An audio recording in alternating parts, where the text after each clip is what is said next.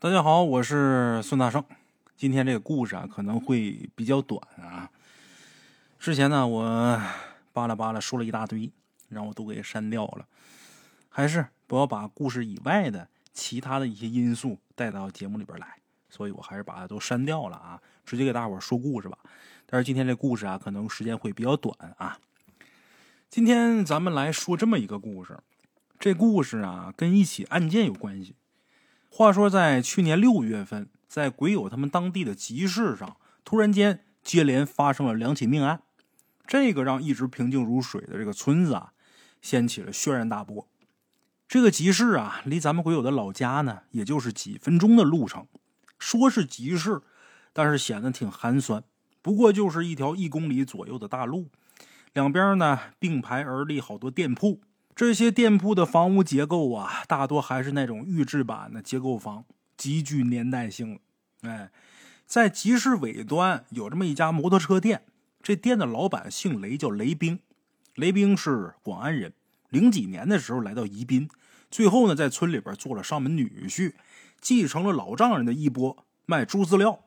后来呢，乡村经济振兴，农村是村路到每家，他呢就嗅到了商机。果断的改行，开始卖两轮车，以摩托车和电瓶车为主。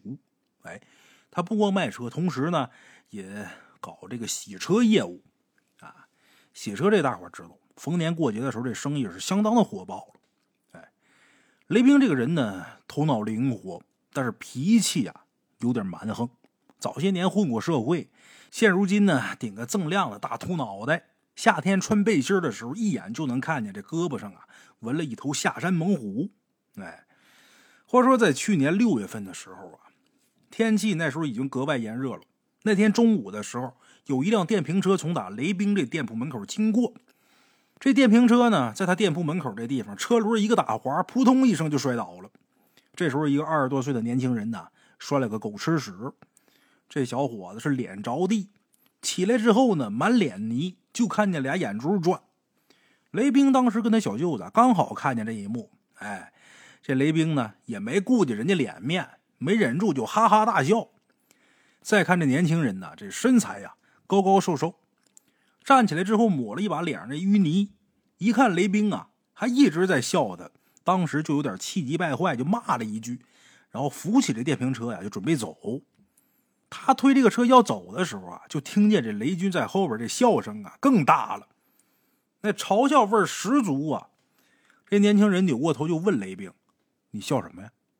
雷兵刚开始没回答，坐那儿就是咧个嘴一直笑。身边他小舅子呢怼他几下，那意思你别笑了，姐夫的不地道。但是啊，这雷兵可没听他小舅子，还是接着笑。这年轻人又问他：“什么意思啊你？你笑什么呀？”年轻人再一次问他的时候，这雷兵这笑容逐渐就消失了，顺口就是一句脏话。哎，这年轻人的嗓门小，也骂不过他。但是这会儿明显能看出来，俩眼发狠，脸一横。就看这小伙子把电瓶车这车座底下那备箱里边一把折叠的弹簧刀给拿出来了，把这刀抻出来之后，几步窜到雷兵跟前雷兵一开始也是吓一跳，但是曾经也算是混过社会啊。不说刀尖舔血吧，但是也见过这场面，胆儿不小。他以为这年轻人就是拿刀吓唬他，他也没跑，卯足气势，为给自己挣面子。没成想这年轻人根本就没给他开口的机会，上来一刀，直接就攮他心窝子。害怕这雷兵不死，拔出刀之后，横着一刀，直接把脖子给扎透了。雷兵没反应过来，捂着喷血的脖子，哇哇哇，那嘴里边也不说什么。他那会儿气管可能是被割破了，这话说不出来。然后就看这人俩眼睛逐渐失神，晃悠两下，这人栽倒在地，之后又挣扎几下，没动静了。整个过程不过就几十秒。哎，雷兵他小舅子吓坏了，战战兢兢的在那站着不敢动。看雷兵栽倒在地之后，过了几秒钟，这人才反应过来。虽然说他没嘲笑这个年轻人，他也害怕。怕这小伙子大起杀心，再把他也给杀了，把他给吓得反应过来之后，撒腿就跑，一边跑一边喊：“杀人啦！”这年轻人扭头看了一眼这雷兵他小舅子，也没追他，把这刀一收，哎，扶起电瓶车，骑着就走了。人走的干净利落。刚才杀人那事儿啊，好像没发生过。这小伙子看待这件事云淡风轻。哎，虽然那天不是赶集的日子，但是雷兵他小舅子那喊杀人呐，周围在家待着的人呢都跑出来看。跑出来之后就看雷兵躺地上，这血呀顺着这斜坡淌下来一大片，那路上都积了一大滩血。一看这人就是没救，但是还是有人呢打电话报警报幺二零。幺二零来了之后，到这一看，这伤势又是割喉又是扎心脏的，直接就告诉准备后事吧。嗯，走走形势，来看一眼，不行了，那就别往车上抬，人都已经不行，已经死了呀。在幺二零之后，警察也开着警车呼啸而来，一路上这警笛声不断。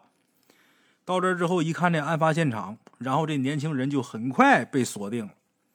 这小伙子就是隔壁村了，集市上有人认识他，一说那特征，还有骑那电动车，立马就有人说出这小伙子他们家的家庭地址了。警察本来以为呀，这人这么心狠手辣，杀完人之后肯定早就跑没影了，但没想到的是啊，他们到这小伙子家本来是。为了这小伙子下一个目的地去做侦查的，万没想到这小伙子在家呢。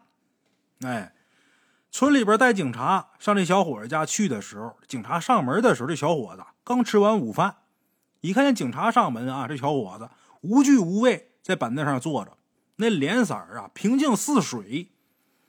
那警察没少见杀人犯，没少见这一个犯大案的，但是从来没见过像这小伙子这么平静哎。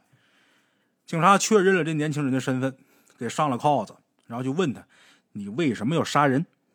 这年轻人一看那样不善言辞，不怎么爱说话。一听警察问他为什么要杀人，这时候这小伙子突然间有点愤怒，组织了一下语言才说：“啊，这雷兵实在是欺人太甚。怎么的呢？他那不是开了个洗车厂吗？洗车那脏水呀，他直接就排到大路上，泥水混着灰尘。”就让那段路常年都是泥泞不堪，好多骑车都摔过。雷兵他知道，但是他不闻不问。哎，这小伙子他已经不是第一次在那地方摔倒了，已经摔了好几次了。以前都是忍气吞声，没成想今天雷兵啊还笑话他，他心里边有气，实在是气不过，所以才冲动杀人。哎，然后警察又问他：“你就因为这个呀？你非得杀了他吗？”你你非得就因为这点事把自己这前程给葬送了吗？这时候这年轻人无悲无喜。这小伙子说：“我爹妈死的早，我十六岁啊就跟着亲戚出去，这些年一直在外边打工，我一个人无牵无挂。”警察一看他这样斯斯文文的，也不像个混子，说：“那你今年怎么没出去打工啊？”这小伙沉默了好一会儿，这语气还是一如既往的这平静。